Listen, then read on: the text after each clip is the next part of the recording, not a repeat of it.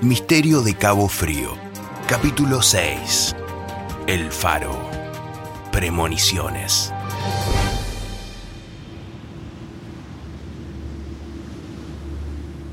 Los cinco chicos se encontraron en la base del faro de Cabo Frío. El mar rugía y golpeaba la costa. La noche se había cerrado aún más. La luna ya no se veía tras las nubes. Es todo muy loco esto que vivimos. Si yo no hubiese visto lo del espejo, no podría creerlo. Yo tampoco. No, no, una locura todo esto. Bueno, no perdamos más tiempo y entremos. Ese es el caballo que mencionaba el audio. Pero no hay nada abajo. Vladimir retiró el cuadro que había señalado Salvador. Solo había un clavo y la pared. Capaz que lo que debemos hallar está detrás de la pared. ¿Vos decís que tenemos que romperla? Intentémoslo. Sin la perder el rompo. tiempo, Vladimir recogió una masa que encontró en la casa del farero y comenzó a romper la pared. Las piedras y el polvo volaron, pero al poco tiempo Vladimir detuvo su tarea decepcionado. No había encontrado nada.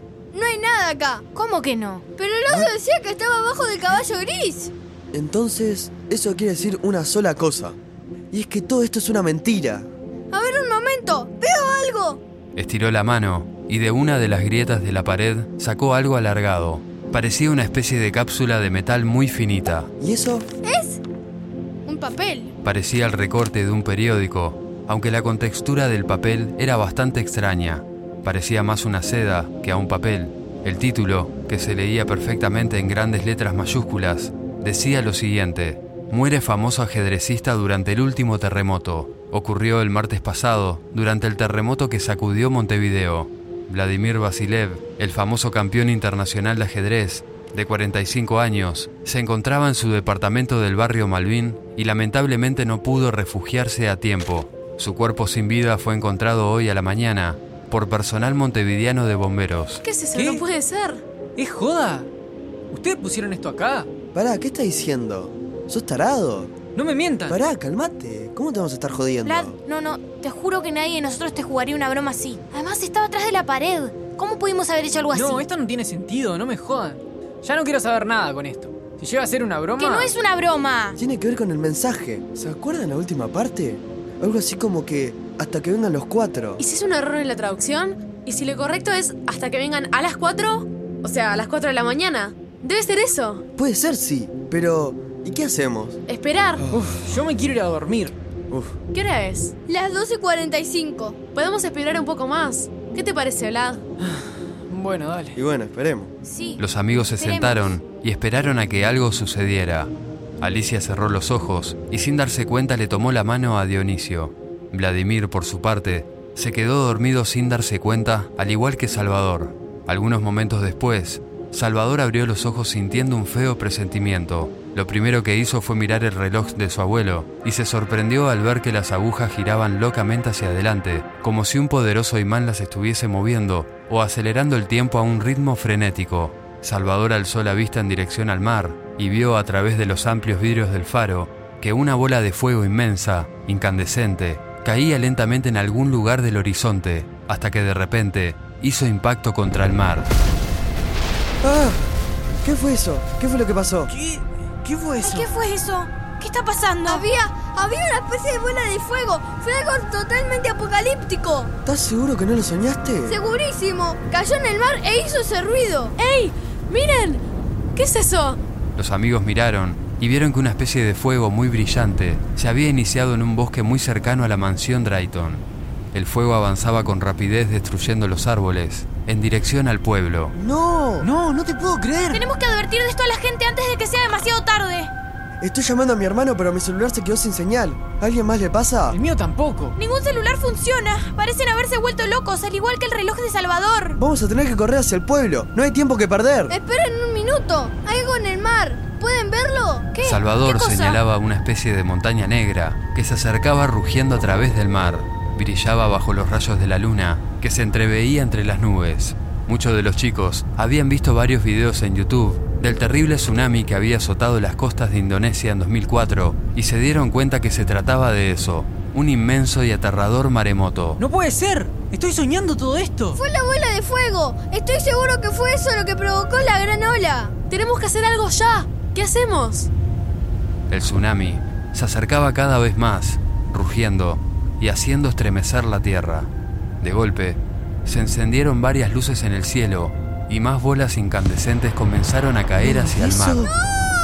No, no, no puedo creerlo. ¿Qué está pasando? ¿Esto es el fin del mundo o qué? Fue lo mismo que vimos en el espejo. Ay, sí, tenés razón. Estoy segura de que de eso se trataban los mensajes. Nos estaban advirtiendo sobre el fin de todo. Pero, ¿qué podemos hacer nosotros? ¿Por qué nos envían los mensajes a nosotros y no a unos líderes políticos? O a alguien realmente poderoso que pudiera hacer algo al respecto.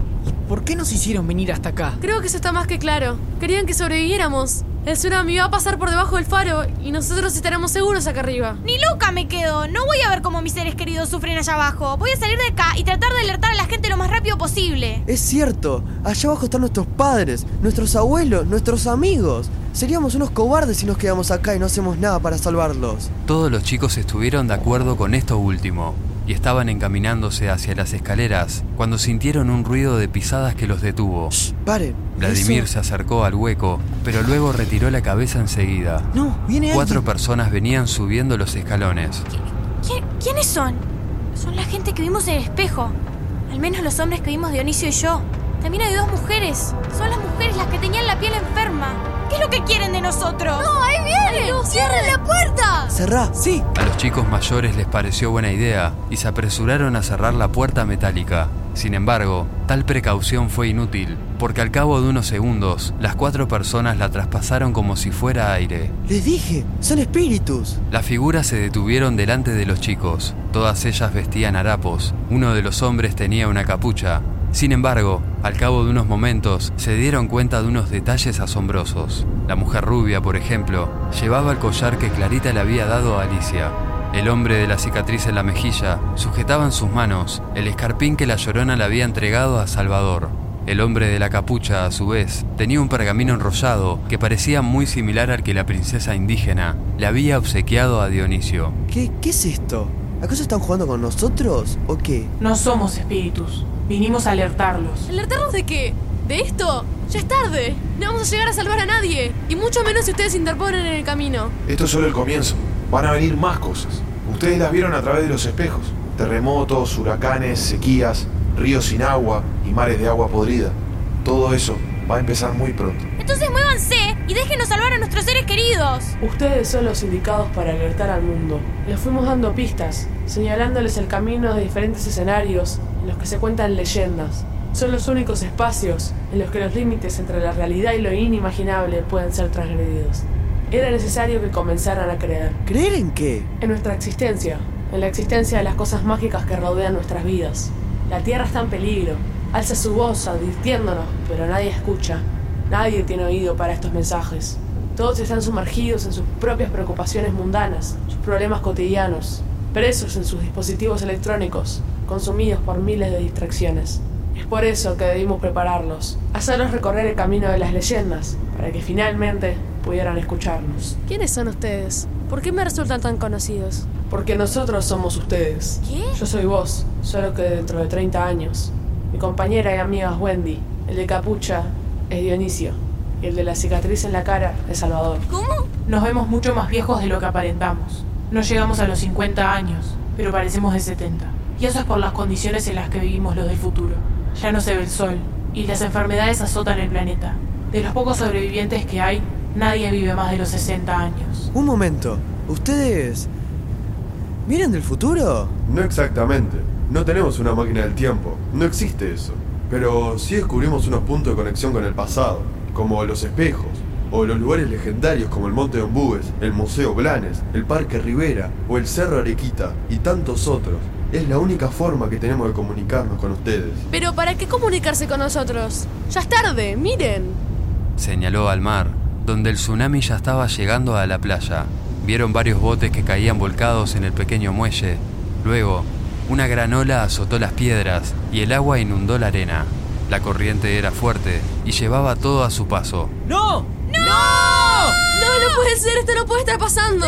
miedo! ¡Malditos! Llegaron tarde con su estúpido mensaje. Debieron haber sido más claros, más directos y no hacernos ir de un lado a otro como unos turistas japoneses. Intentó golpear a la mujer, pero su puño traspasó el aire. La mujer morena la miraba comprensiva. Era necesario hacerles pasar por todo eso. Lo lamentamos. lamentamos mucho, pero no había otra manera. Tenían que comprender, tenían que abrir sus conciencias. Acá hay algo raro. Dicen que no pueden viajar al pasado, que solo pueden comunicarse a través de los espejos y los lugares legendarios. Pero, ¿cómo es que los vemos ahora? Hay otra manera de comunicarse, y eso es a través de los sueños. Fue por eso que los hicimos venir hasta acá. No entiendo. ¿Qué tiene que ver la pared del faro? Ahí no había nada. Nuestro mensaje ha sido enviado. Ahora todo depende de ustedes. Pero, pero, ¿qué se supone que tenemos que hacer? ¿Qué fue lo que acaba de pasar? ¿Qué vamos a hacer ahora? Antes de que los otros pudieran contestar, escucharon golpes en la puerta y luego los vidrios del faro se rompieron con una explosión que les golpeó en el pecho. Despertaron no mucho después, los cinco estaban recostados en el suelo del faro y les dolía la cabeza enormemente. Un viento frío penetraba los vidrios rotos. De repente, apareció un rostro familiar. Era Víctor, que maldecía y los sacudía para que reaccionen. No, dale, despertate. Despertate, dale, despierten. ¿Pero qué carajo están haciendo? ¿Es que acaso quieren morir ustedes? ¿Pero qué les pasa? ¿Eh? ¿Qué? ¿Qué fue lo que pasó? ¿Cómo sobreviviste al tsunami? ¿Un tsunami? ¿Pero de qué estás hablando? Sus padres lo van a matar, lo están buscando por todos lados. Menos mal que tuve ese sueño. ¿Qué sueño? Y no sé, estaba. Estaba soñando que una mujer vieja me decía que tenía que ir al faro. Después me desperté, vi que medio pueblo los estaba buscando. Ahí me acordé de ese sueño y dije, ta, tengo que ir para ahí. Entonces vine para acá, estaban los cinco desmayados, había tremendo olor a gas y fue por eso que rompí los vidrios, para que entre aire fresco y reaccionen. ¿Olor a gas? Supongo que de ahí. Alicia señaló a la pared que ellos mismos habían destruido. En efecto, al observar mejor el lugar, vieron que con la masa habían roto un caño de gas que seguía emanando el tóxico e invisible veneno. Dale, chicos, levántense, vamos. Salgamos de acá antes de que explote todo el carajo. Y prepárense para los castigos de sus vidas, por pelotudos. O sea que el pueblo está bien, que no hubo ningún tsunami, ningún incendio y ninguna bola de fuego cayendo del cielo. No pasó nada de eso, solo estaban delirando. Aún sin poder creerlo, los chicos bajaron lentamente las escaleras. Las piernas les pesaban y sentían que todo daba vuelta a su alrededor. Abajo los esperaban sus padres, que alertados por Víctor, llegaban corriendo por la playa. Los abrazaron y les dieron alguna que otra reprimenda. Estaba todo planeado. Querían que rompiéramos la pared para que escape el gas y quedáramos inconscientes. ¿Pero para qué? ¿Acaso querían que muriéramos? Nada de eso. ¿Recuerdan lo que dijeron? Que solo podían comunicarse con nosotros a través de los espejos, de los lugares mágicos y de los sueños. Querían darnos el último mensaje. Desde el faro se ve todo y era el lugar para mostrarnos lo que finalmente nos mostraron. ¿Eso quiere decir que todo fue un sueño? ¿Que nada de lo que pasó va a pasar? No. Sí, también pienso lo mismo, aunque todavía me cuesta creerlo. Opino lo mismo. Esto es solo el comienzo.